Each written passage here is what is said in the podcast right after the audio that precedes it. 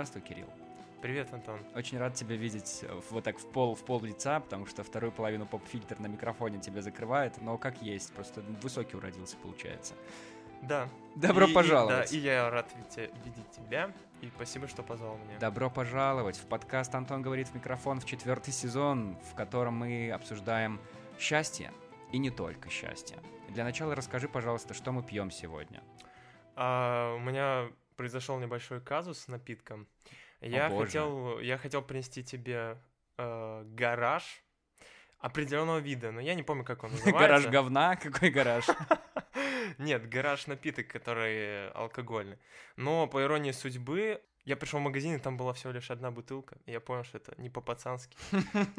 И я подумал, нужно что-то экстренно менять. И я вспомнил, что ты любишь вроде темное пиво, и взял э, То самое темное то пиво. самое лидское аксамитное. Это не product Давай. placement, это просто респект за хорошее пиво компании Лицкая. Э, Да, и, э, друзья, если вы не знаете, что принести Антону, какой напиток он еще может быть не пил, берите всегда лидское аксамитное, вы не промахнетесь. Можно деньгами, если что, можно деньгами. В этом сезоне у нас есть еще такое нововведение. У нас в этот раз две кнопки. На одной из них написано, слушатели этого не увидят, конечно, но на одной из них написано yes, она звучит так.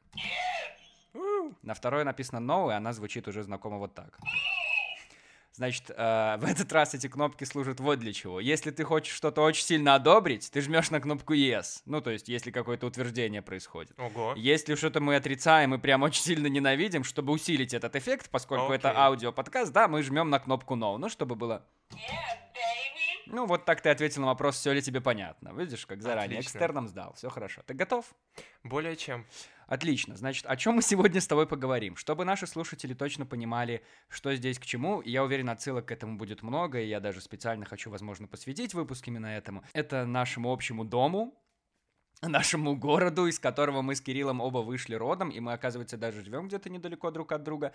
Город Молодечно, славный небольшой городок с где-то сотней тысяч человек э, в 70 километрах от столицы Беларуси, города Минска. Туда можно попасть на электричке, на маршрутке, на чем угодно. Кирилл наверняка даже на велосипеде туда ездил. Пытался, но не доехал. Где ты застрял? Где-то на Минском море. В целом недалеко отъехал. Ну да. Короче, Кирилл, у меня вот что есть какая тема вкинуть для начала нашего обсуждения.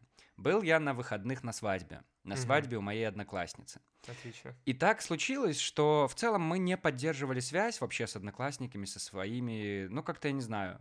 У, у меня, во всяком случае, так случилось, что мы как-то разошлись, наши дороги далеко. И я еще до того, как меня позвали на эту свадьбу, Кристина зовут девушку, которая меня туда позвала, моя одноклассница, моя... э, Мы с ней сидели за одной партой, значит, она моя однопартийка. Это, наверное, так называется, да? Слушай, а у вас э, не было такого, может быть, такая договоренность в школе, что если кто-то до 30 не выйдет замуж и не женится, то вы окольцуете? Значит, смотри, у меня есть такая договоренность с моей одноклассницей. А, Юля, привет, если ты когда-нибудь это услышишь. Я не помню возраст, то ли 35, то ли 40, потому что, ну, мы отодвинули, потому что я очень плохо выглядел в школе, мне кажется, поэтому мы решили, или она решила отодвинуть это на более долгий срок, но там было, там, понимаешь, в чем дело? Там была договоренность, типа, если кто-то из нас еще одинок, ну, если мы оба одиноки, соответственно, в Мгм. этот период, то есть, ну, до этого можно в целом пройти большой жизненный путь, уже окольцеваться и разрубить эти кольца снова, отнести их в Мордор и потом уже вернуться к Юле. Ну, ты понимаешь, то есть окно возможностей все еще есть. У тебя было такое же соглашение? Э, слушай, по-моему, было, но если не ошибаюсь, ну, а я не ошибаюсь, э, моя кандидатка уже окольцевалась. Привет, Маша, кстати. Ну, подожди, так а у вас в 30? По-моему, в 30, да. Но я, я не помню, был- была ли она единственной. Может быть, у меня Ах еще ты есть ловелас! Ничего себе, какой у нас тут Ну. герой. Вот чтобы вы понимали, кто у нас здесь сидит в гостях сегодня. Да, так вот о чем я. О том, что... Ну, короче, да, если вдруг она до 30 еще будет там это, что ты, ты мне ссылку скинь потом. Шуры-муры, туды-туди. М, Да, шашуры. Э, Так это, а, я вот о чем подумал. Вот эта вот вся жизнь, которая была в школе, вот эти люди, которые были в школе, это кажется таким каким-то, я не знаю, супер далеким, мега далеким чем-то. Я иногда даже не могу понять, ну, это... Я не знаю, это дурацкое ощущение, но как будто это реально какая-то прошлая жизнь. Я вообще как будто бы забыл очень много Э, оттуда. Слушай, вообще, вот я тебе клянусь, я ту же самую мысль утверждал где-то два дня назад, когда я обсуждал это с другом. Мгм. И для меня реально кажется, что школьная жизнь это прям вот, ну, как будто ты другой человек был. То есть, понимаешь, вот сейчас я студенческую жизнь воспринимаю как вот какой-то этап становления, то есть, ну, все равно я уже смотрю на себя, Да, да, отлично, да. да. То есть я смотрю на себя в студенчестве уже со стороны, а период школьных времен вообще кажется какой-то из другой жизни. И тут, ну, я так понимаю, ты хочешь поднять тему, насколько, как я оцениваю людей из той эпохи. Как ты оцениваешь людей из той эпохи? По Слушай, какой шкале ты их От оцениваешь? 1 до 10. Конечно, каждого. Начиная с Маши, естественно. Как мы Ну, ее оценим? Маша, очевидно, 10. Всё Я бы не согласился вниз. Маша, это 30, я бы так сказал. Слушай, ну, вообще я считаю, что мне очень повезло с детством. То есть в плане школы у меня реально замечательная школа была. Мгм. Школа искусств. Передадим ей привет тоже. Да, передаю привет Тамаре Михайловне, которая учила меня играть на домре. 9 лет. Ты понимаешь, что теперь тебе придется рассказать историю про Домра в этом подкасте? Более чем. а, будет- Так, давай дойдем до нее. Мы Да. отдельный блок ей посвятим. Я, я ожидал этого, давай так. Я прям хотел, чтобы ты ее рассказал. Я не знал, расскажешь ли ты ее или нет, но Ну, судя по твоим э- глазам, это- ты хочешь. э- У тебя это- даже рука начинает немножко трястись, тремоло какое-то происходит там.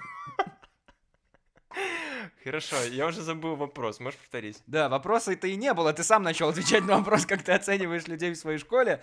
Я тебе только хотел спросить, а, во-первых, да, подтвердить то, что ты говорил по поводу э, другой жизни. Мне просто в школе еще, когда я выпускался, мне казалось, что никого роднее тех людей, с которыми я, черт возьми, 11 лет был, ну, не будет. О, да. Потому что, ну, у нас после девятого класса просто состав очень, ну, почти не поменялся. То есть на последние два этих года остался практически тот же костяк людей. И поэтому я, когда выпускался, я думал, все, вообще, куда дальше? Ну, то есть это была какая-то совершенно незнакомая жизнь. Там было вот, вот все родное какое-то. А потом уже случился универ, случились новые люди. И самое удивительное, что они до сих пор, до сих пор, знаешь, а, продолжают появляться в твоей жизни. Я не знаю, мы с тобой, например, не так не так сильно общались до каких-то недавних, мне кажется, Ну времен. да, да. Причем, что есть же куча всяких мемов о том, что типа назовите мне хоть одного 30-летнего человека, у которого есть хотя бы три близких друга. Но это уже, наверное, вопрос в другом, вопрос о следующем этапе, когда семья, когда дети, когда Мгм. ты уже отдаляешься. В общем, это, это уже совсем другая тема. Вот. Чувствуешь ли ты примерно что-то такое же? Слушай, ну, я полностью согласен с тем, что когда я заканчивал школу, мне казалось, что все, это мои best ever люди в жизни, и, ну, реально, я даже помню, что на выпускном я заплакал. Прям реально. У нас была какая-то свеча, которая, которая шла по кругу, нам давали как бы каждому слово, и когда она дошла до меня, я просто начал рыдать, как сучка. Ну, это слишком э, какой-то очевидный момент для слез прямо. ну, мне Свеча, кажется, которая да, шла по слишком, кругу. Возможно, это среди класса было или, или весь выпуск, 40 человек? или 40 60? человек, мы были в столовой, это было почти 5 утра. И дел- пускали свечу все? Нет, она большая, и она шла по кругу, каждому давали свечу и микрофон. Мгм. Вот. И это не в церкви было. Хорошо, надо думать. А вот, э, потом, когда я уже пошел в универ, я очень четко помню слова папы, который говорил, ну все, типа, вот универские друзья, это прям true. Это прям друзья на всю жизнь. Вот, то есть ты знал прямо это, да, в самом начале? Но, Потому что я а, вообще Он не мне это этого. говорил, то есть он говорил, мне преподносил это с тем, что, ну, школьные друзья, они были и были, а вот универские прям true, и ты с ними уже до конца жизни. Мгм. И вроде как бы так и получилось, по- изначально так и получилось, что где-то уже ко второму курсу я очень сильно обрезал, ну, общение с друзьями из школы, Мгм. и универские друзья прям стали моими на- настоящими близкими людьми. Ну, Но то есть не то, что ты это специально делал, обрезал это да, то общение, есть это просто был так естественный естественно процесс. получилось. Но, что самое парадоксальное, потом где-то на курсе четвертом как будто нач- начала возвращаться волна моих старых школьных друзей. Ну, Мгм. то есть у меня есть два лучших друга, и один из которых э, мой одноклассник с первого класса. Мгм. А, с многими ребятами я до сих пор поддерживаю связь, хоть и не так часто видимся. Ну, в общем, такое достаточно... Ну, странно все по итогу вышло. И, возможно, это получилось потому, что где-то к окончанию универа ты все-таки, ну, начал какую-то ловить теплую ностальгию по отношению к дому. Мгм. Потому что когда первый, второй, ну, может быть, третий курс, мне прям не хотелось ехать домой, потому что, ну, ай, типа, ну, чего ты молодечь? Надоело. Хочется, вот у меня тут новые друзья, мне с ними намного веселее, и, ну, тут реально круче. А потом, как будто, ну, я не знаю, все реально все были классные. И друзья в школе немножко поменялись. Было прикольно наблюдать, когда ты встречаешь одноклассника, с которым ты там, допустим, ну, относительно неплохо общался, и за 4-5 лет он прям реально повзрослел, он какой-то, ну, у него опыт крутой появился, и вы сейчас с ним вот наравне, и с ним реально круто, приятно Вот общаться. это то же самое я и на свадьбе почувствовал как раз-таки. Там было несколько моих одноклассниц, помимо той, которая выходила замуж, и тоже было приятно очень пообщаться, понаблюдать, ну, какими, какими людьми они стали, как они общаются, чем они занимаются, что их интересует, что вдохновляет, а, там, что по счастью слышно, молодости, Мгм. вот это вот все. Ну, короче, а, мне очень нравится, что ты как раз затронул молодечно, потому что это то, куда я хотел э, поехать на этих выходных. Э, Ну, нет, в смысле, повести разговор нашим, в, нашей, в нашей с тобой беседе. А, потому что, э, смотри, значит, сейчас долгая подводка будет, потерпи. Давай, я А, потерплю. Значит, смотри, в универе я вел э, текстовый блог. Я писал э, посты на те темы, которые меня волновали. И я вот, когда знал, что ты ко мне придешь, я решил перечитать один из постов оттуда, потому что я помню, что он был про дом как раз-таки, и я его писал примерно на втором курсе универа. Короче, я перечитал это все, и там, знаешь, супер наивно написано о том, что, ну, тебе хочется возвращаться домой, даже несмотря на то, что ты где-то вдалеке, ты всегда знаешь, что есть какая-то гавань, пристань, куда ты придешь, и там все родное, там все знакомое, там те места, которые ты, не знаю, своими э, подошвами а, обуви своей уже исходил тысячу раз, и вот это вот все такое, не знаю, чувство какого-то, не знаю, радости, дома какого-то, который вот у тебя в сердце живет. При этом вот сейчас я понимаю, что есть столько людей, которые, я не знаю, живут как кочевники какие-то, переезжают из страны в страну, Мгм. находят себе новые места, вообще никуда не пускают корни. Вот тебе какая концепция ближе, расскажи? Когда ты всегда можешь куда-то вернуться, вот, вот как сейчас, когда ты относительно недалеко живешь от дома, и тебе это Мгм. комфортно, наверное, если нет, то расскажи. Либо же тоже ты вот про, скорее уже какое-то вот, отправиться уже куда-то подальше бы. Слушай, ну это очень сложный для меня вопрос, потому что вот даже сейчас вот я думаю, и у меня прям вот две, на две части меня пытаются разорвать. С одной стороны, сейчас как бы я понимаю, что пик молодости, и меня прям рвет посмотреть мир, посмотреть туда-сюда, Мгм. познакомиться с людьми, то есть, да, хочется где-то и пожить, возможно. Сейчас я уже воспринимаю эту мысль очень адекватно и очень легко. Если раньше мне прям было, ну, реально страшно думать, что ты куда-то уедешь за границу, и как, а как ты там, а как я буду, мне нужно готовить будет себе, это не будет котлеток маминых. Вот, э, с другой же стороны, я понимаю, ну, это тоже вот такое, две, две стороны одной медали насколько большая роль семьи именно в моей жизни. То есть у меня очень большая, реально большая и дружная семья. То есть, ну, чтобы для понимания, даже вот по маминой стороне у меня только по маминой линии шесть двоюродных братьев и сестер, и при этом у них уже у некоторых там мужья, Мгм. девушки, то есть это потенциально тоже мои братья и сестры. И я не говорю о троюродных, то есть семья максимально большая, дружная, и ну, как бы иногда я ловлю э, вот эти вайбы прям вот какого-то семейного счастья, вот когда мы реально все объединяемся, и когда все максимально круто. Но, так сказать, не без этих типичных разговоров, а когда внучки, а когда свадьба, это до О, ну конечно. Мне нравится, кстати, как ты подчеркнул мужья и девушки.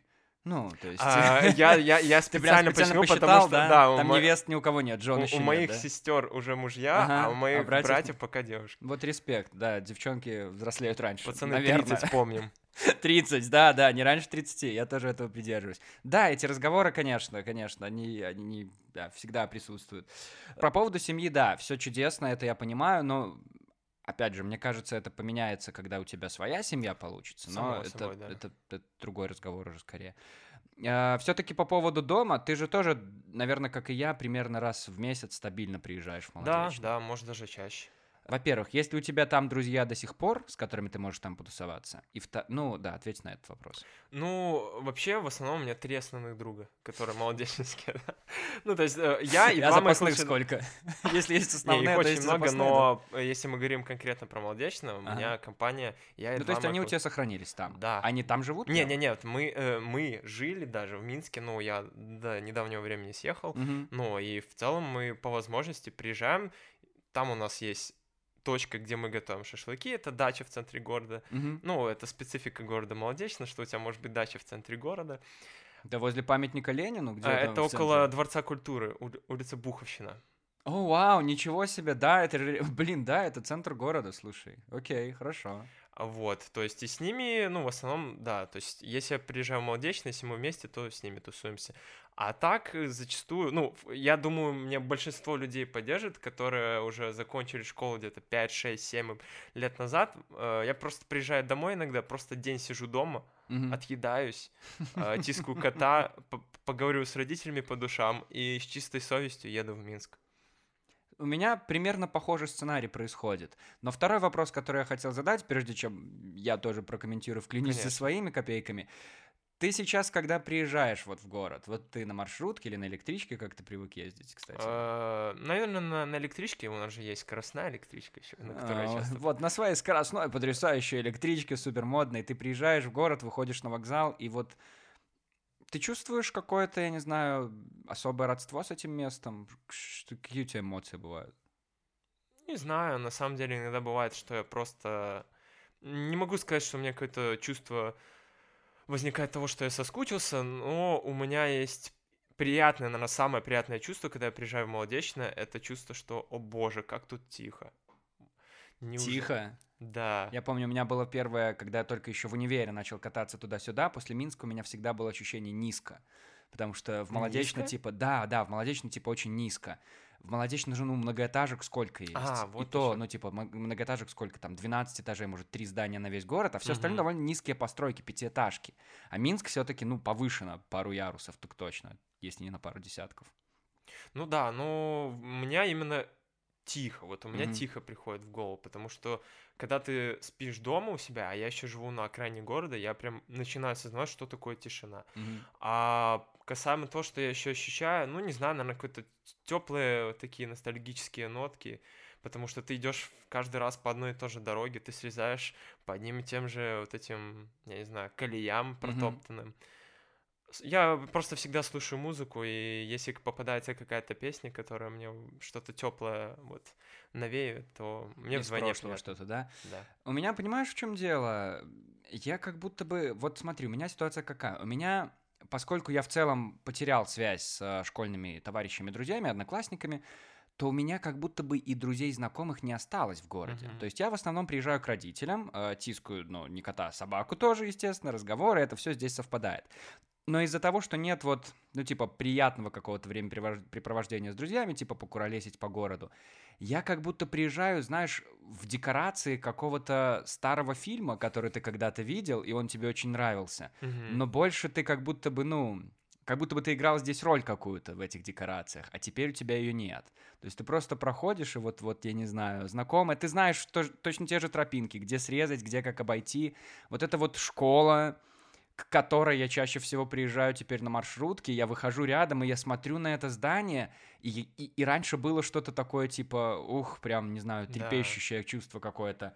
А сейчас не особо. Сейчас, ну вот, здание, оно вообще меня не помнит, наверное. Оно живет своей жизнью, Причем там много вообще поменялось, скорее всего. существует без меня. Да, и все поменялось, и люди совсем другие. И поэтому это все ощущение дома, вот я... Я даже не знаю, мне кажется, давно его не испытывал, этого ощущения дома. Ну, во всяком случае, по крайней мере, мне хватает одного дня, чтобы вот запомнить вот это какое-то... Достаточно секунд. Я такой, да, ну все, отлично, отлично. Я рад видеть тебя, мама, рад видеть тебя, папа. Мгм. Я, я поехал, пока. Увидимся через месяц. Я еще помню когда-то, а, мне кажется, я научился когда-то не привязываться вот так к местам, и Мгм. этому, возможно, меня научила общага, универская общага, потому что я там переезжал из года в год в разные комнаты. М. И типа, это тоже было забавное, знаешь, ощущение, когда ты прям, ну вот твоя комната, твои обои, ты прям знаешь дырки на этих обоях, ты знаешь, что твоя кровать провисает в таком-то месте, а там вот эта дверь вот на этом моменте начинает скрипеть и все такое.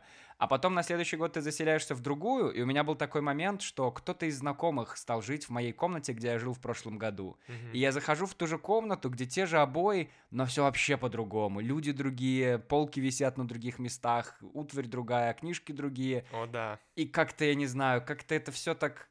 Ну, короче, это учит тебя не цепляться, что ли, или больше, более легко к этому относиться как-то. Да, у меня похожая ситуация была. Я тоже, получается, первые два курса жил в одной комнате, на третий, четвертый уже в разных. И, по-моему, мы даже приходили в гости Мгм. а в ту комнату, где мы жили, ну тогда уже Вот, вот, вот. жили уже девочки, там полная перестановка, другие обои. ну, Наконец-то порядок, не воняет. Э, да, нету вот этих говорящих мышей, тараканов.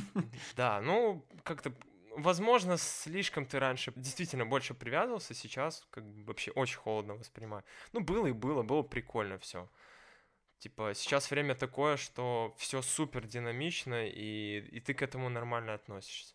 Но вот с другой стороны, опять же, наверное, та же общага научила меня выстраивать зону комфорта везде, где бы ты ни находился. Потому что у меня же был этот опыт поездки в Грузию. Я уезжал в Грузию на Мгм. два с небольшим месяца в начале этого года, и я жил в разных местах.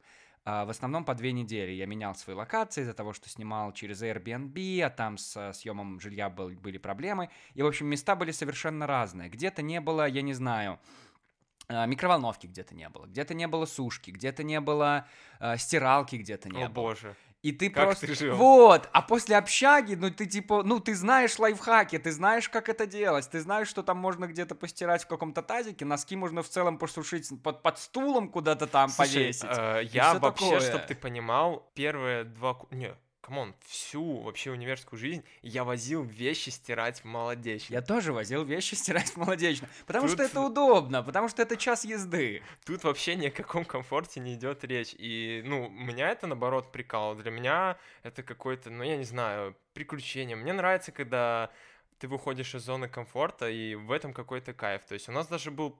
У нас была приколюха вот с моим соседом Сашей до сих пор, что как-то на втором курсе мы поехали...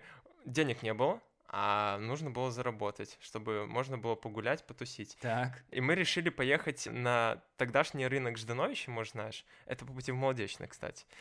Спасибо, и там так. большой э, овощерынок, и кто-то, не помню, там, может, папа чей-то посоветовал, типа, пацаны, идите туда, короче. И там подойдете, разгрузите какую-то фуру, там получите, короче, законные деньги, пойдете их прогуляете. А вы реально просто поехали? Или да, вы- мы даже, это была суббота, и мы даже не пошли на английский, потому что у нас пара в субботу. И мы поехали, мы приготовили гречку с курицей в контейнере. с собойку типа? Да, да, да. Мы приехали туда в 8 утра, пораньше, когда вот эта сессия начинается. Мы сначала вообще не знаем, никуда идти, ни что делать. Было супер зябко, было супер холодно. Мы приходим туда, и, ну, надо кому-то подойти. Я подхожу к какой-то женщине, которая начинает свои эти контейнеры выкладывать на прилавок, и с уверенным видом говорю, «А, доброе утро, помощь интересует вообще? А- Она смотрит на меня как на дебила и говорит, «Э, вам, наверное, куда-то туда, на площадь, где подъезжают фуры. Мы, приезж- мы приходим туда, и ситуация следующая, что мы два таких салаги, и Мгм. там просто, ну, как сказать, ну, кошня, короче. И мы понимаем, что это потенциальные наши конкуренты за, за прибыль, за заработок. По Вау. итогу мы что-то стоим, фуры вообще не приезжают, приехала, может, одна машина, кого-то забрала. В какой-то момент к нам подходит один из этих мужчин, и, и мы навсегда запомнили его обращение, которое он к нам э, произвел. И он говорит, «Э, слушайте, пионеры, вы вообще что здесь делаете? А Вы вообще жизнь видали? Вот я видал, у меня там двое детей, жена, мне надо их кормить, и вы, салаги, будете мои деньги забирать? Ну, мы такие что-то глазками похлопали, и, ну, такие, ну, ок. Короче, мы простояли там несколько часов, как-то, я помню, приезжала какая-то Лада, и говорит, на Молодечно, 10 рублей, э, капусту разгружать будете? Ну, такие, ну, какое 10 рублей? Мы что сюда, за 10 рублей поехали еще в Молодечно ехать? Короче, мы отказались, мы дико замерзли, мы поняли, что ловить нечего, мы простояли, наверное, в сумме часов 5, и мы такие, все, в задницу, едем домой. И мы идем, уставшие, голодные, промёрзшие. голодная а гречка с курицей? Кульминация истории будет сейчас. Ага, ага, И извините. мы э, заходим на перрон, мы купили билеты на электричку обратно. и Мы Ага. такие, ну блин, ну все, день не удался, ну давай хотя бы поедим. Мы открываем портфель и понимаем, что контейнер развалился, и вся гречка с курицей у меня в портфеле. Ай-яй-яй. И мы начинаем вилкой выкоревывать эту гречку. из портфеля. И в тот момент у нас родился мем, что Саня, а помнишь, как на первом курсе мы с тобой тусили на хатах и кричали, и веселились, а вот второй курс мы с тобой сейчас жрем гречку из портфеля. Ага, И так, жизнь. да, и так каждый курс мы вспоминаем, вот даже сейчас, когда мы с Сашей ездили в Карелию, мы вспоминаем, Саня, вот наш восьмой курс, и мы с тобой ночуем в палатке где-то на трассе. Вот она жизнь. Ну скажи, что это плохо еще. Это же... Это чудесно. Это Это, же, это же вау. это мем, который идет уже 7 лет, и он пока идет стабильно вниз. И каждый год мы придумываем какую-то новую особенность, которая будет характеризовать наш следующий курс. Слушай, на самом деле я тоже иногда задумываюсь о таких штуках, типа ты поднимаешься, вот когда ты взрослеешь, у тебя увеличивается уровень дохода, в лучшем случае уровень жизни увеличивается как будто бы. Но все равно, несмотря на все это, ты продолжаешь попадать в какие-то супер нелепые, непонятные ситуации, где ты, ну прям вот, ну О, вот да. жрешь вилками, я не знаю, гречку из, и- из рюкзака или что-то такое. Вот ты говорил как раз по поводу возить одежду, стирать в молодечную. У меня точно так же было в мои универские годы. Я помню себя, блин, я бежал после последней пары в субботу на электричку. Я прибежал с этими сумками, с полными одежды, пустых контейнеров, потому что еду-то тоже надо возить из молодечной, естественно, гречку вот эту всю.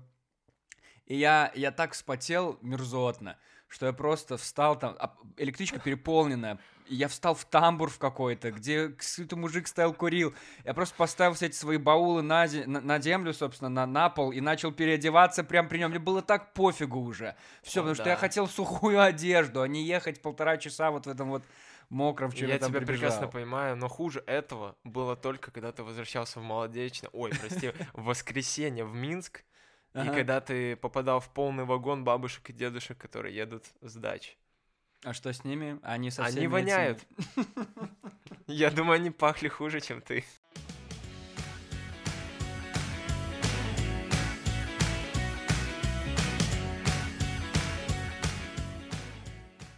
Кирюха, нам надо сделать историю про Домру. Нам надо рассказать Вот это, её. конечно, ты э, сделал поворот вообще Я- ни- я- никуда. Я чувствую, что, ну, пора, пора. Потому что, мне кажется, она должна уйти в массы. Но она не... Это, это хорошо, что мы ее знаем все внутри какого-то круга людей, да? Окей. Пора разорвать его, пора отправить его вдаль. Хорошо. Его, Должен какой-то небольшой экскурс. Да, пожалуйста, Э, расскажи, что ты учился. Я проучился 11 лет в гимназии колледж искусств города Молодечно, то есть это школа, которая совмещает в себе и школу, и И школу школу жизни, и школу искусств, и Мгм. школу выживания, да, и школу молодечно. именно. И получается, у каждого класса есть свое направление. Музыканты, театралы, танцоры и художники. И юго-запад. Но прикинь, как было бы смешно. У каждого класса есть свое направление. Музыканты, художники и юго-запад. И гетто. И нет. Ну, я не знаю, я подумал, это было бы смешно. Нет, так нет. Ну, короче. Да, ну ничего, а я вот так делаю. Мне нравится. А, И наш класс был музыкантами, и, по-моему, где-то в третьем классе нас просто вырвали с урока и сказали, а пойдемте-ка, мы сейчас кое-что вам покажем. Это кто сказал вам? Я не помню, кто-то нас забрал, Ну, может быть. да, лепреконцы, маленькие человечки. Да, и Мгм. нас начали водить по кабинетам и показывать разные инструменты. Так. А, в чем была суть? Мы должны были выбрать инструмент, на который мы пойдем играть. Так, ну то есть это не пила с там меска и топор, это прям музыкальный инструмент. Это прям музыкально. Так. Это там духовые, Мгм. скрипка, ну, короче, большое Мгм. множество.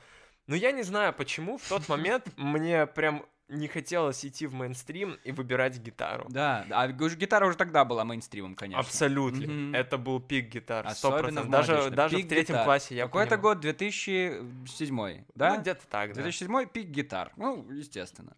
Купи пик гитар. Да-да-да, все верно. Хорошо. э, И когда мы были в кабинете Домры, это уже было после гитары, я, я- знал, что мне нужно... Опиши, пожалуйста, как выглядит кабинет Домры? Он в форме Домры? Нет, к сожалению, он прямоугольный. Давай, пока никто не успел загуглить. Домра это вообще... э, Напомни, как выглядит Домра, я, кстати, не помню. А, Как Дисклеймер, гитара? не называйте никогда Домру балалайкой в присутствии домриста, потому что вы можете получить в лицо. Ты бил кого-то в лицо? Нет, я слишком добрый, но... м, Ты это- слишком Домра. И не говорите никогда домбра, это еще хуже, чем сказать балалайк. Домра — это такой на- народный струнный инструмент, в нем обычно три струны. Так. Он, э, ну, как представь гитару, да, Да.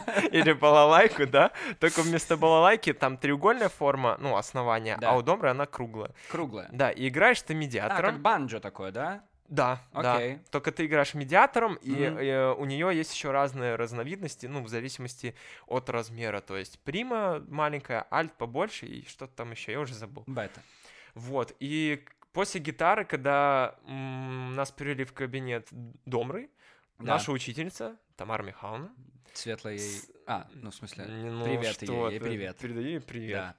Замечательная женщина, Да. очень чуткая, э, очень часто плакала из нас. О, боже. Ну, мы сорванцы были. То, что вы на струнах души ее играли. Тремолом. Угу. Так еще никто не знает, что это такое. Подожди, давай. Хорошо, а, и она сыграла, я даже помню, что она сыграла, она сыграла в лесу «Родилась елочка» на Тебя Домре. так тронуло? Меня тронуло.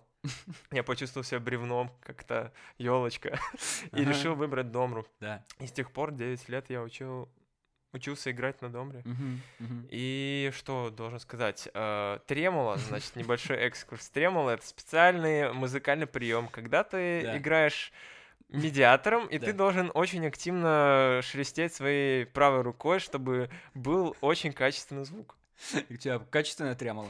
Э, Я даже участвовал в конкурсе. Конкурс тремолистов. Ну, типа того. Домра... как- Домристов, тремолистов, да? Не, ну тремоло никогда не... э, Ну, оно не отдельно, это просто как музыкальные, ну, как бы, я не знаю... Скилл, скилл, это скилл. Э, Но тремоло должно быть таким жиденьким, вот там, вот так.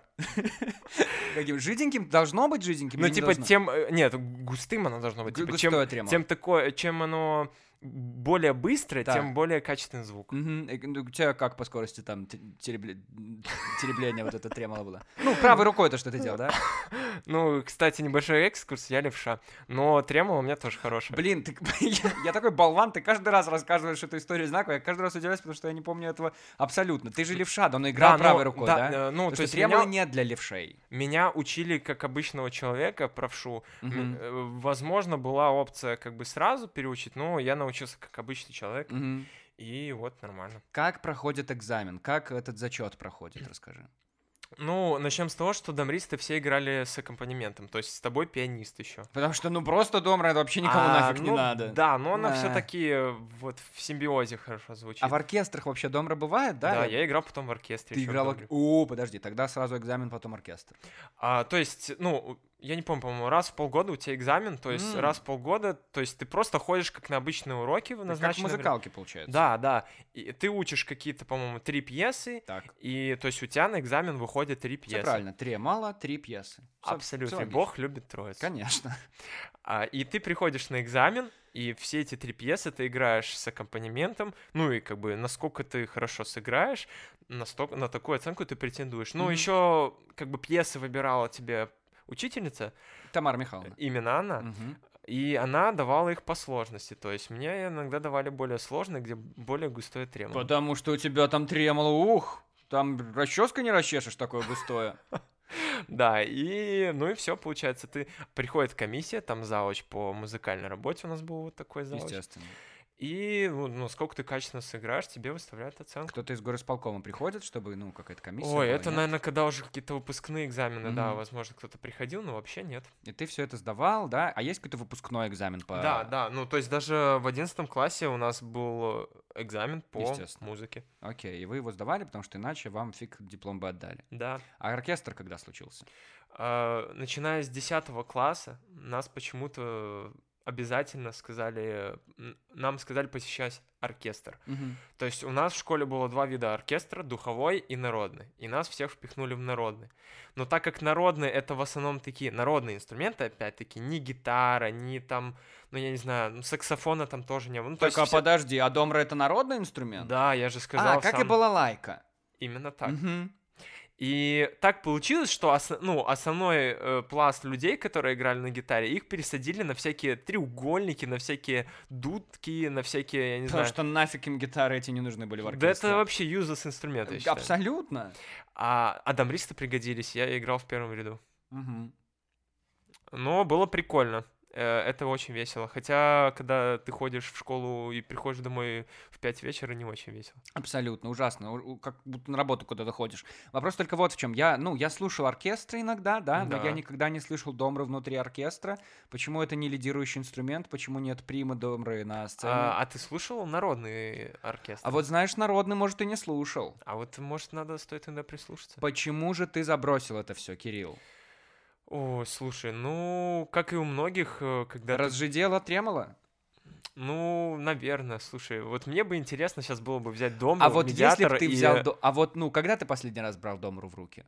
Когда брал дом в руки? Слушай, она у меня была дома, но она куда-то исчезла, мне надо спросить родителей. Что, продали домру? Я не знаю, не, ну вряд ли продали, я надеюсь, папа ее не выкинул. Потому что она испортилась. Нет, она не портится, она вечна. Вечно. Она как Цой. А, о, а ты А. играл? А что ты самое интересное играл-то на Домре? Может быть, что-нибудь из современного, а? Dragons? О, нет, Авриль Лавин? Не помню, не помню, такого не было. Ну, что-то, может, это было. Ну, слушай, это было уже 7 лет назад. Ладно, более. вопрос вот в чем. Ты, когда умеешь обычно, да, если, например, человек умеет играть на гитаре, Мгм. так, ему не составит большого труда научиться играть на чем-то еще. Да. А, ты, умея играть на домре, можешь ли начать играть на гитаре, например? А, ну, у меня вообще-то есть гитара дома, акустическая. И даже в классе девятом у меня были а, революционные мысли пересесть на гитару. Это дома. действительно Меня революционно. отговаривали, как У Ленина могли. были такие же, да. Знаменитая февральская революция. Естественно, гитарская революция. Тремольская. А ты же сейчас еще и на барабане учишься играть за каким-то Да, это так, это я решил. Ну, так, давай по порядку. Да. А, могу ли я играть на гитаре? Да, Можешь ли я мог, потому что, ну, во-первых, потому что на гитаре тоже на акустической металлические струны, а на домре очень жесткие струны, у тебя, ну, вот эти фаланги пальцев, они очень Так ты же медиатором играешь. Нет, смотри, правой рукой, вот представьте гитару, только у тебя вместо пальцев на А, правой это руке. ты этим зажимаешь. Да, всё, а зажимаешь. а левой рукой ты на грифе работаешь. Мгм. То есть на грифе у меня скорость пальцев была очень высокая, и у тебя, ну, как бы сила пальцев сильная. Так, поэтому подожди, тогда уточняющий вопрос. А тремоло делается левой рукой или правой? Именно правой, медиатором. А, то есть у тебя сильная рука была, получается, и левая, и правая. Более чем. Так у тебя довольно сильные обе руки. Видишь, как все получилось, все симметрично. Хорошо, А так. у гитаристов как? А у них э, вот Ой, а с у них еще и ногти, проблемы. они же еще и ногти какие-то там не, не, не стригут, чтобы было хорошо играть. Ну, удобно. это иногда на акустической гитаре. Ну, Ну, потому ладно, что, не да, суть. чтобы не Ну, в медиатор. общем, да, Мгм. то есть начнем с того, что, во-первых, пальцы у меня были э, неплохие. Да. Правую руку я более-менее как-то там смог адаптировать. Ну, как-то там, играть. подростковый период, Да. адаптировал. Да, Мгм. адаптировал в этот пубертат, так Да, скажем. да. И, ну, и, ну, нотная грамота у меня тоже была, там, сольфеджио, все дела. Ну, Мгм. то есть, в принципе, да, не сказать, что ты прям садишься, ага, давайте сейчас начну рубить, но легче, оп- Конечно. определенно. Конечно. А барабаны-то за, за, за что? Там же то что? Там ты... А, я все понял. Ну, конечно, давай. ну, давай, давай, я, я хочу послушать сначала. Ты решил, да, ты решил, поскольку ты проанали- проанализировал, провел такой же анализ, как я сейчас, ты решил, что у тебя обе руки довольно сильны, и ты подумал, хм, а в каком инструменте мне две руки нужны примерно одинаково? Барабаны? Ну, что еще можно придумать? Слушай, отличная версия, ну, даже не, не, не гармонь же, конечно. А ты знаешь, какой у меня инструмент еще вот в планах, вот если я свой барабан? Пианино. Рубанок? А, Пианино, там тоже две руки. И там тоже филигранные пальчики в нужны. твоем возрасте уже нельзя. Почему? Можно? Ну ты посмотри, ну в принципе у меня ладонь большая. Да, но просто ты уже мозг не тот, и вот это все. Ой, ну ты меня недооцениваешь. Так а что с барабанами? Да я не знаю, я просто... Я начнем с того, что люблю драм н бейс слушать, и мне все нравятся вот эти барабанные Драм ритмы. бейс это вот это... Да! Нет, это вообще не то. Это больше... Вот такое. А, вот это? Как семечки как будто бы, ты говоришь, да? Как с глаз. С глаз? Как с глаз. Типа, не дай бог. Слушай, ну вот когда у меня в детстве был лунатизм, меня водили к бабке какой-то, вот она мне примерно что-то делала. Плевала в меня вот в таком же ритме. И тогда я понял, что я хочу играть на барабанах. И тебя ночью водили к бабке? Нет, ну ты что, ну это был вечер. А потом у меня под кроватью были зигзаги, которые рисовала мама и прятала от папы. Тебя или зигзаги? Нет, зигзаги э, под кровать. Они типа должны были меня спасти от лунатизма, и они спасли. Ну, они ли спасли, либо что-то иное, Либо игра на домре, либо, непонятно. Ты либо самое такой, густое тремоло. такой неожиданный переход ты сделал, конечно, в свой лунатизм. Ну, подожди, это тоже часть того, о чем мы хотим с тобой говорить, конечно же. Э, Мы Более это, это я и мои альтер все многочисленные. Конечно. Э, Что-то по лун- по лунатизму там слышно, да? Вот, вот эти все анекдоты, да? Ты просыпаешься возле окна, убиваешь своих Абсолютно родителей. так. Да, Не, серьезно? ну, нет, родителям я вреда не... не- Нет, серьезно, ты прям просыпался возле окна? Слушай, у меня было такое, что это выглядело как какой-то кошмарный сон, только наяву. То есть ты просыпаешься в бреду, ты начинаешь ходить, и начинаешь, ну, вот просто вот не понимать, ты начинаешь кричать «мама, мама», меня мама приходила, меня пыталась сначала водой облить, а потом, когда не, не срабатывало, просто мне лепила м- мощного леща, и я просыпался и ложился спать. А не срабатывало это что? Она на тебя воду льет, а вода как-то стекает с тебя, как да, она меня еще больше пугала, я как будто задыхаться начинал или что-то такое. О боже. Но у меня был еще один такой достаточно смешной случай э, моего лунатизма. Еще смешнее, чем этот, ничего себе. Более чем. Э, Когда мы ездили в Румынию, у меня есть старший брат, его зовут Денис. Вау, я обожаю за то, что мы прыгаем вот в эти вот, теперь уже и географические локации. Конечно, разные. Так, это- вы ездили в Румынию, что, Да, с хором это- дамристов, как, куда вы ездили? Нет, это был семейный отдых. Семейный Я, отдых. мама, папа и мой брат старший. Мне Так. было в районе ле- лет 10-11, Так, а в области? а а брату было лет 16. У нас Ага. разница 5-6 лет. Конечно. И у нас было два раздельных номера. Родители уже где-то спали, а мы с братом были, ну, у себя в номере. Я уже как младший ложился спать, а брат, как тинейджер, слушал музыку. И он мне рассказывает на утро, то есть, э, что Хорошо у вас роли в семье распределены. в какой-то момент я почему-то встал, встал на кровать, что-то начал танцевать, возможно, даже снял трусы, я не помню. Что ты серьезно? Да, это правда. Под Э, музыку просто, наверное, потому что ты тоже возомнил себя тинейджером. Тинейджеры что делают? Музыку слушают и трусы снимают. Ну, а Конечно. И потом он пошел в туалет, и якобы я встал, пошел за ним. А, Он, ну, А вышел... его не смутил, он просто такой, вот, что-то я не могу на это смотреть, пойду в туалет схожу. Слушай, ну он потом открыл дверь и говорит, ну все, Кирилл, иди, типа. А я говорю, а я тебя ждал. И все. И он мне положил спать. Но, насколько я понимаю, то есть э, лунатизм — это не настолько стереотипное представление, когда ты с закрытыми глазами, как мумия, идешь. То есть иногда бывает, что ты действительно с открытыми глазами, то есть ты просто, ну, как бы не в рассудке, не в ресурсе. Есть ли вероятность, Кирилл, что прямо сейчас ты тоже занимаешься лунатизмом? Что на самом деле ты сейчас спишь, у тебя просто открыты глаза, и ты работаешь Блин, по умолчанию? это очень загонная мысль, но нет. Я сейчас соображаю. А Я- что, если я сейчас щелкну пальцами, и ты проснешься на счет три? А ты проходил когда-нибудь тесты на гипноз? Что такое тесты на гипноз? На Тест на гипноз это когда к тебе цыганка на улице подходит, и вот отдашь ты ей все деньги или нет, значит ты пройдешь тест или А, нет. хорошо, такой ты тест проходил? А вот такой не проходил, но с цыганками я общался. Цыган я боюсь. Я- Но я, уважаю их, но я их боюсь. Я скорее боюсь, ну, понимаешь, мне кажется, это скорее идет из вот этих вот каких-то стереотипных историй от бабушки, типа что, ну, ты берегись, цыган, они ж Конечно. тебя заговорят, уй. И поэтому я их, ну, как-то просто обходишь стороной. Просто она к тебе подходит, что-то там говорит, ты такой, да, я иду туда, а вы нет. Так что, до свидания. Ай, нане.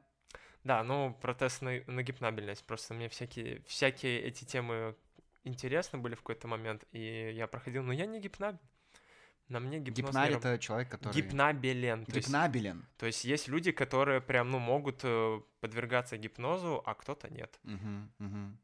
Ну, вот так вот. А это так легко проверить, да. А даже на Ютубе есть, ну, может быть, Даже, на- я уверен, даже в ТикТоке есть. Абсолютно наверняка. абсолютно, но не связывайтесь с этим. Это все эзотерика. Наверное. А может и нет. А, В общем, мне нравится, куда мы пришли, конечно. Интересно мы Я зашли. могу очень сильно перескакивать, это правда. Это хорошо, что мы пришли. Мы пришли от дома к Дом домре. Ра. Дом Ра. А дом Ра — это уже там, где бог солнца живет. А знаешь, ты понимаешь, а а. город Молодечный, город чего? Город солнца, господи! Мы разгадали этимологию этого Это, слова. это обалденно. Счастлив тот, кто счастлив у себя дома. Лев Николаевич Толстой.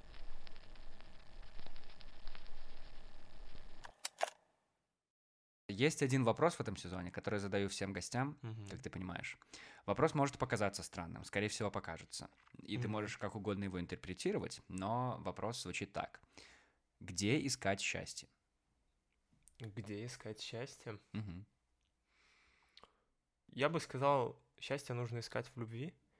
Но в любви в широком понимании смысла, в любви к друзьям, к родителям, к родному дому, к, к работе, к своему хобби. То есть, если ты действительно испытываешь любовь к этим вещам, то, наверное, ты счастлив. Мне кажется, как-то так. Ты думаешь, к этому надо дойти, или это то, что ты испытываешь постоянно? Эм, и не то, и не другое. То есть это что-то в моменте.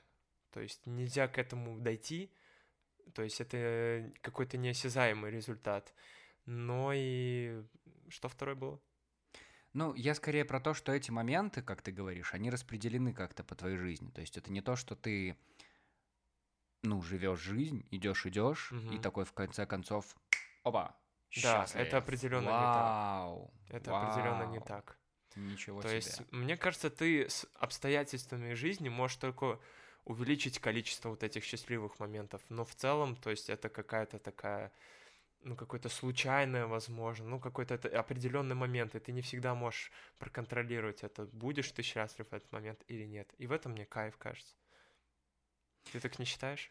Я думаю, что знаешь, чаще всего, мне кажется, ты можешь понять, что ты был максимально счастлив в этот момент, только уже потом, угу. оглядываясь назад, потому что не так много в жизни случается моментов, когда ты прямо сейчас вот переживаешь что-то и думаешь такой, вау, вот это прям мечта. Да, это прям скилл, и я прям стараюсь его как-то вот прочувствовать, и я вот стараюсь ловить момент. Вот из ярких моментов я могу вспомнить такое только одно, что было в этом году. Да. Это как раз-таки было в Грузии, где ты тоже был угу. э, в другой момент этого года, когда мы с ребятами пошли на какую-то гору угу. и просто сидели на таком, знаешь, плато на этой горе, смотрели вдаль, в долину, О, как да, птицы летают, это. и пили вино в этот момент. Как ты понял, что это момент счастья? Что ты почувствовал? Ну, знаешь, наверное, из-за того, что это длилось больше, чем там секунда, а mm-hmm. из-за того, что это вот, ну, мы там часа два, наверное, сидели, может быть, вот прям полчаса просто сидели, включали музыку, болтали о чем-то своем. Из-за того, что вот, ну, было время на это поду- на подумать, ты просто смотришь это и понимаешь, что, ну вот, вау, вот, ну, это, это не каждый день происходит. Mm-hmm. И вот это, наверное, оно. Хотя, ну, как ты поймешь? Была ли это реклама грузинского вина? Определенно. Определенно. Грузинское вино в этом плане очень помогает. Очень хорошо. С эндорфинами, видимо. Да, да. Те же самые эндорфины присутствуют и в лидском пиве, но в более таком, мне кажется, разбавленном каком-то виде. Ты помнишь такие моменты, которые с тобой случались? Слушай, я задумался над этим, и я не могу вспомнить. У меня какие-то микромоменты были. То есть э, я даже, знаешь, как пытался подойти к этому вопросу? Я написал себе список вещей, которые делают меня счастливыми. Э, в этом списке была музыка определенно на первом месте. Не знаю почему, но это первое, что мы Потому что ты музыкант, Кирилл. Потому что домра. Да. Черт возьми, это тремоло. А, это путешествие, это при, приключения с друзьями, это осознание того, какая у меня прекрасная семья и любовь. И, ну, не, я не знаю, но вот последняя мысль, которую я ловил, прям счастье, это был поход, когда мы были, и ты там был, да. счастью. Э, был поход, когда мы пошли в район Нарочи. Ну, не пошли, ладно, мы приехали, и это был кемпинг. И где-то там, где-то, может быть, в середине или в конце, или когда мы уже ехали домой, я mm-hmm. понял, насколько же я счастлив. Господи, спасибо. Я должен сказать, что мы действительно ходили в поход большой компании в этом году. Я понимаю, что мы уже добиваем эту тему до конца, но просто для меня это тоже был большой момент в жизни, потому что я тебе уже, Кирилл, говорил, и много кому говорил, но не в этом подкасте, что это был мой первый поход в жизни, моя первая ночевка в палатке прям, в спальном мешке, и это было обалденно. Это было классно, и эти звезды, и эти люди. Мне все-таки кажется, что большой залог счастья и вот этих вот радостных эмоций, моментов все-таки в правильных людях. Абсолютно. Правильных для тебя людях, я имею в виду. Те, с которыми у тебя матч. Вот матч. это вот все. Матч, да. Но не тиндеровский. Но не тиндеровский, а жизненный такой матч. Сто процентов согласен, потому что, ну, я могу судить лишь сравнивая по своей жизни, что за последний год-два у меня уже как будто, знаешь, сформировался круг людей, с которыми мне прям максимально кайфово, и количество моментов вот этих счастливых, это я тебе привел в пример лишь один какой-то момент. Мгм. Количество таких моментов вот прям прямо пропорционально стало вот тому, как я настроил свою компанию. Но это не то, чтобы я настраивал, то, что я сортировал людей, фил- фильтровал людей, и потом их просто выбросил из жизни. Нет, просто вот Это снова происходит естественно. Да, все, все, что не делается, все к лучшему. И получилось так, что сейчас у меня максимально кайфовая компания, за что, я- ну, я не знаю, кого благодарить. Бога, конечно, Бога. Бога. Бога Ра, Да, именно его. Именно его. да. Я согласен с тобой. Тогда нам не осталось ничего, кроме как включить э, тот самый трек, который делает тебя счастливым. Что же это я за трек, думаю, расскажи. да. Э, на самом деле, этот вопрос меня поставил в ступор. Но раз мы уже сегодня немножко флешбекали с тобой, Во-первых, да, просто, во-первых, э, что это за трек, во-вторых, почему в нем не звучит домра? А может прислушаться, А может- может где-то на бэк-вокале Может тоненькие быть, нотки может тремоло быть. вы услышите. Это трек, я, не, я, я точно не знаю, как это произносится, KC и The Sunshine Band, а, Give It Up. А, почему я вспомнил эту песню? Ну, во-первых, сто процентов у меня был тезис того, что я выберу песню, под которую я захочу танцевать сразу. Мгм, Это раз, то есть это какой-то должен быть фанк или соул, а, 80-х годов. И мне вспомнилась эта песня, потому что именно как раз под эту песню мы готовили свой последний звонок в школу, ну, А. концерт. У вас был тоже такое? Да, да. Тогда мы, я четко помню, мы уже забили на учебу, Мгм, нам было не до ЦТ, нам было вот, вот, вот эти все приятные майские вайбы. мгм. И вот эта песня ассоциируется у меня вот с переходом от последних приятных теплых деньков мая, когда я заканчивал школу, в большую, такую уже полувзрослую студенческую жизнь. Вот мне как-то вот пришла эта песня на ум, и я хочу, чтобы все послушали и потанцевали под нее. Значит, прямо сейчас на волнах подкаста Антон говорит в микрофон, играет трек э, Give It Up? Yes! Yes.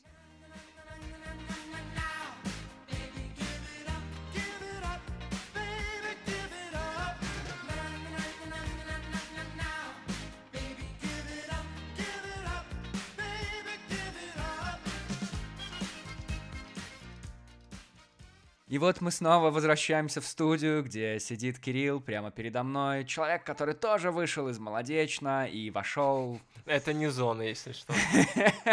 Это определенная зона, зона... м, Зона э, комфорта. Зона комфорта определенная, где э, его точно можно найти, а еще это дом для многих людей. И это то, что мы сегодня обсуждали в подкасте с Кириллом. Кирилл, спасибо тебе большое, что пришел сегодня. Еще раз спасибо, что позвал. Надеюсь, ребята, что-то вы узнаете новое. По крайней мере, э, вы можете уже козырять э, словом тремоло. Ой, про Тремолу точно. И про то, что на Жданах искать работу, ох, не Э, стоит Сейчас совсем. не стоит, тем более они вроде переехали куда-то. Ой, да, и не сезон, короче. Э, да. Подписывайтесь на этот подкаст там, где захотите, если он вам понравился, а он, ну, дай-то бог. Да. Что еще? Чтобы он вам понравился. Там он есть на Яндекс Музыке есть, на Apple подкастах есть, э, на Spotify, может, даже есть, на Google подкастах. Короче, где найдете, там обязательно подпишитесь. И если вдруг в какой-то момент в этом выпуске вы тоже хотели нажать на кнопку Yes или No, расскажите, что это за момент такой. Можете написать мне в личку Инстаграма или на тех самых платформах в комментариях, или на почту anton.microphone.gmail.com На сим позвольте раскланяться. Спасибо всем и будьте счастливы. С вами были Кирилл и Антон, и мы говорили в микрофон.